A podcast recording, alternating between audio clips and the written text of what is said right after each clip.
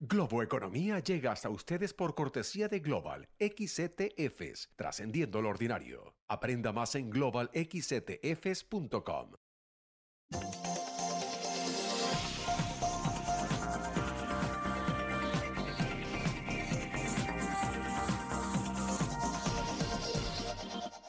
Hola, ¿qué tal? ¿Cómo están? Soy José Antonio Montenegro y esto es Globo Economía, hoy dedicando todo nuestro tiempo analizar la necesidad que tiene América Latina de establecer un nuevo plan de desarrollo regional compartido y ambicioso que nos haga salir de la situación de estancamiento económico que dura ya por demasiado tiempo, así de contundente. Hace solo unas semanas, The Economist, en un artículo dedicado a la región, nos recordaba que Latinoamérica ha crecido en la última década una media del 2,2%, mientras el resto del mundo lo ha hecho un 3,1%, es decir, casi un punto por debajo de la media mundial. La pandemia del COVID, por su parte, ha sido especialmente devastadora en la región. América Latina, que supone el 8% de la población mundial, ha tenido un 28% de los fallecimientos en estos últimos dos años.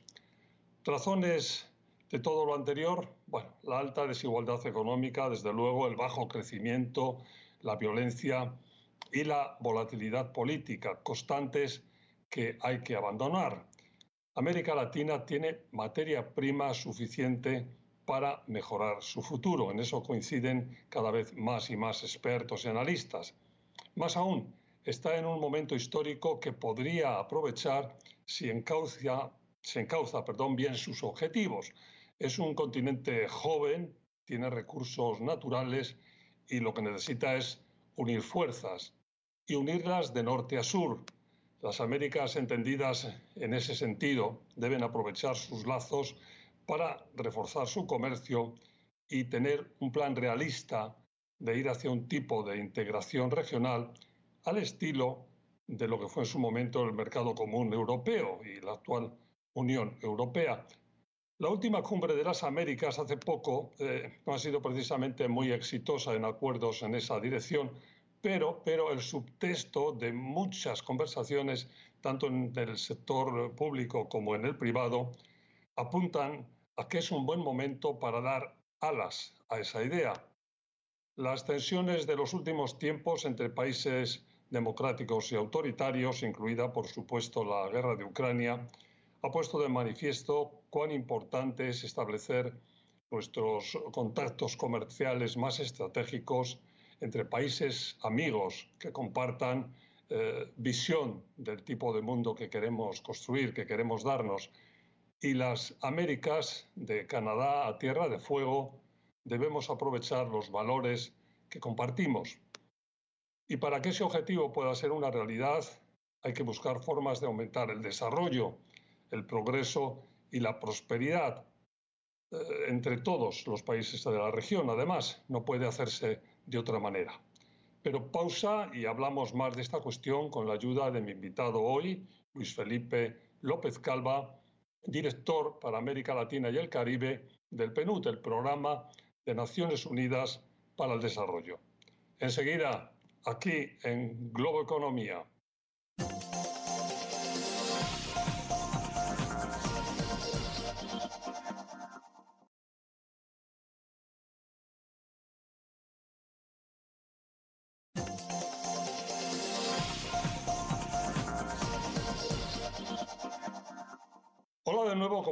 Hace un momento, mi invitado hoy es Luis Felipe López Calva, director para América Latina y el Caribe del PNUD, el Programa de Naciones Unidas para el Desarrollo. Luis Felipe, un placer tenerte con nosotros en Globo Economía. Bienvenido. Muchas gracias, José Antonio. Un verdadero gusto estar, estar hoy contigo. Y déjame que, vayamos directamente al, tema core de, este programa, de lo que queremos hablar, que, bueno, las Américas, el reto del futuro, el necesario desarrollo. Y yo decía en mi introducción rápidamente que, hay que ir a, yo la sensación, a un tipo de integración eh, bueno, quizás sea algo de integración económica, algo parecido a lo que en su momento fue la, la, Unión Europea, bueno, cuando era Mercado Común Europeo, el, arranque. Que, cuando oyes eso, ¿qué te parece ese, acercamiento? Eh, eh, que yo creo que está en un momento de retomar. Mira, José Antonio, muchas gracias. Yo creo que es un tema súper importante, interesante, y yo creo que el primer punto central es que definitivamente la sostenibilidad desde el punto de vista económico, social, yo diría incluso ambiental de la región, eh, me refiero a las Américas como una región, depende de una mayor integración. Yo creo que de eso no queda la menor duda. Estamos eh, todavía con enormes brechas de integración. Tenemos muchas, eh, muchos aspectos que nos acercan, y bueno, ahora tenemos también muchos aspectos que hacen complicada esa interacción. Yo solamente quiero cerrar diciendo esta parte, eh, básicamente con el mensaje central de que sí, mayor integración desde el punto de vista económico y político es muy importante. Decir que la Unión Europea en realidad inicia, eh, es fundamentalmente un acuerdo de paz, en donde el desarrollo económico se ve precisamente como el instrumento para tener, lograr una paz y una convivencia sostenible yo creo que hay que eh, encontrar, eh, para poder tener como región una, una, integración, creo que tenemos que encontrar una narrativa común. Y creo que eh, hay que trabajar mucho en esto, de la, la narrativa común, porque después podemos derivar muchos acuerdos de manera un poco más, uh, más integrada. Más integrada. Déjame que salte ahí para preguntarte, ¿tú crees que es posible y probable llegar a una narrativa común, como dices muy bien, que sea lo suficientemente ilusionadora y motivadora para, para, para ir a algún tipo de, este, de, de, esta hoja de ruta?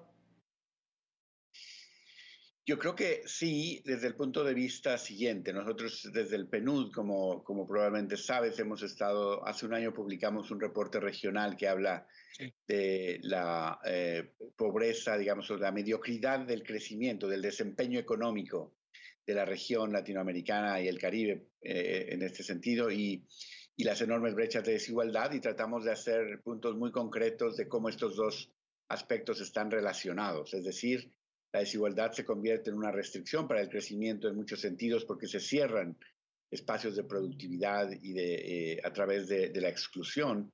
Y el segundo es que también eh, el crecimiento económico eh, se ve como una limitante para poder entregar resultados a, los, a todos los, los y las ciudadanos. Entonces yo creo que ahí hay un tema central de que esta narrativa tiene que ser clara, que reconecte a los ciudadanos con el Estado. Casi, casi 80% de los latinoamericanos y latinoamericanas en Latinobarómetro reportan que sienten que el sistema económico y político está al servicio de unos cuantos y no al servicio de todos.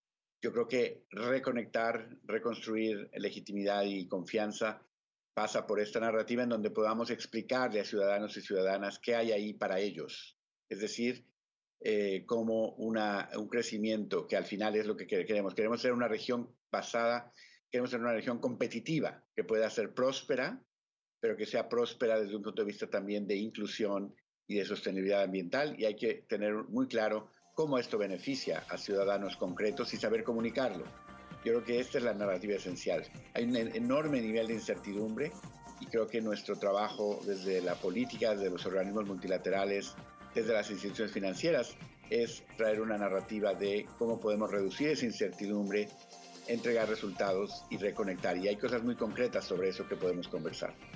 Tenemos que irnos a una pausa, nos vamos a ver cuando volvamos, seguimos un poco hablando de esta narrativa que, como dices muy bien, hay que ir construyendo, en la que la educación y las infraestructuras también son una parte fundamental. Sigan con nosotros, Globo Economía.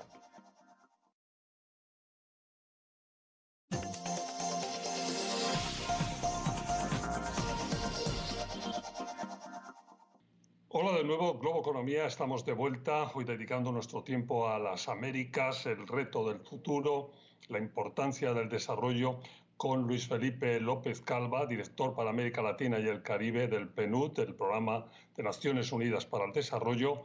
Y en este bloque, eh, Luis Felipe, decíamos que queríamos un poco enfocarnos en la importancia que tiene eh, llegar a ese, ese esa, esa, dinámica y ese diálogo y ese compromiso en el que desde luego las inversiones en educación, en infraestructuras, en, acabar y erradicar con la pobreza, en, las desigualdades. Es, es, como una lista larga, pero que hay que cumplirla y que mi pregunta es, ¿es, es, es posible, podemos realmente hacer esa tarea?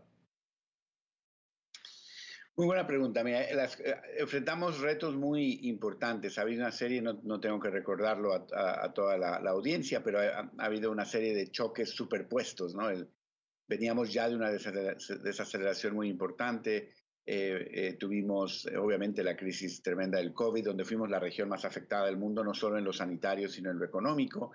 Y ahora tenemos la enorme crisis del costo de vida que involucra como lo ha dicho el secretario general de Naciones Unidas, las tres Fs, ¿no? Este, food, fuel and, and finance, las finanzas, la, alimentación, la seguridad alimentaria eh, y, los combustibles y la energía. Yo creo que es muy importante tener en cuenta que esto eh, genera un contexto, reduce el plazo en el que, en el que estamos pensando, planeando. Tenemos 9.3 eh, trillones de dólares en deuda entre países menos desarrollados y países de ingreso medio.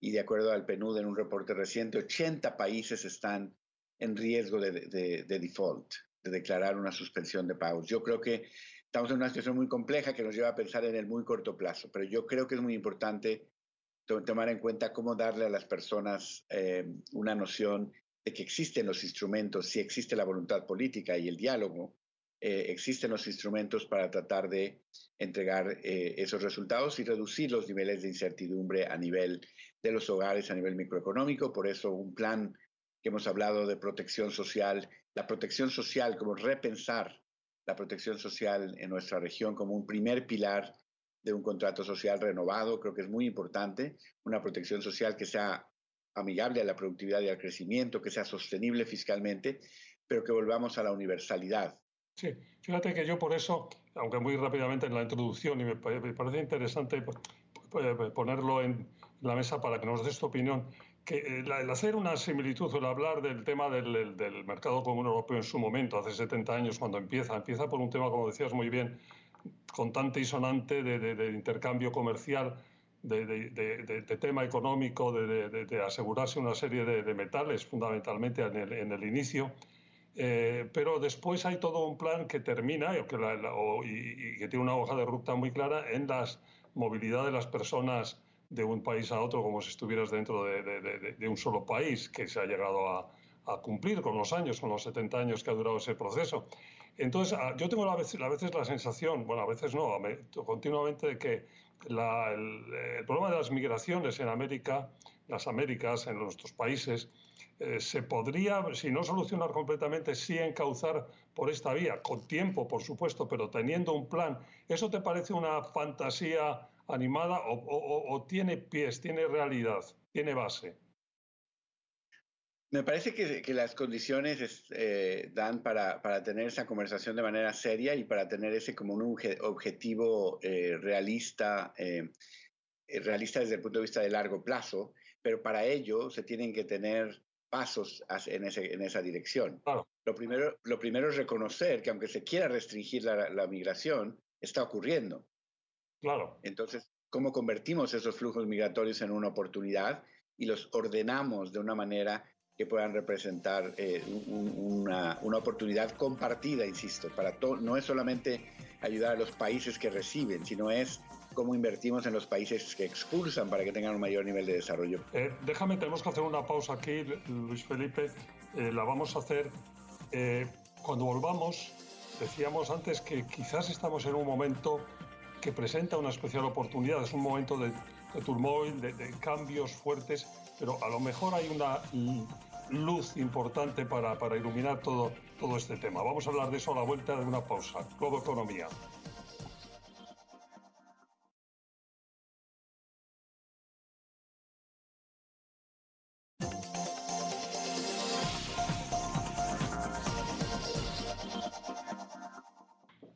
Estamos de vuelta, Globo Economía, hoy con Luis Felipe López Calva, director para América Latina y el Caribe del PNUD, del Programa de Naciones Unidas para el Desarrollo.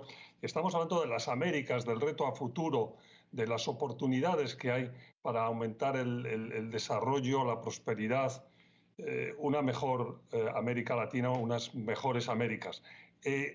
bueno, en este último bloque yo decía cuando nos íbamos a la pausa, Luis Felipe, que quizás el momento presenta unas circunstancias apropiadas, bueno, relacionadas con este tema de las cadenas de valor, con este enfrentamiento claro en, el mundo entre países democráticos y países eh, autoritarios, cuando no eh, algo más allá, todavía más peligroso, eh, que ha puesto un poco en primer plano el que no se pueden tener relaciones comerciales estratégicas con países que no comparten la visión de, del mundo o que no conviene, porque llega un momento en el que, por ejemplo, lo que está pasando ahora de con los combustibles, lo que comentabas antes, con la alimentación, con una serie de temas que son básicos y, bueno, de, repente dependemos de países autocráticos, autoritarios, dictatoriales, que están llevando a cabo unas, eh, unas situaciones de, disrupción mundial que, que, no respetan eh, los más básicos eh, principios de la civilización prácticamente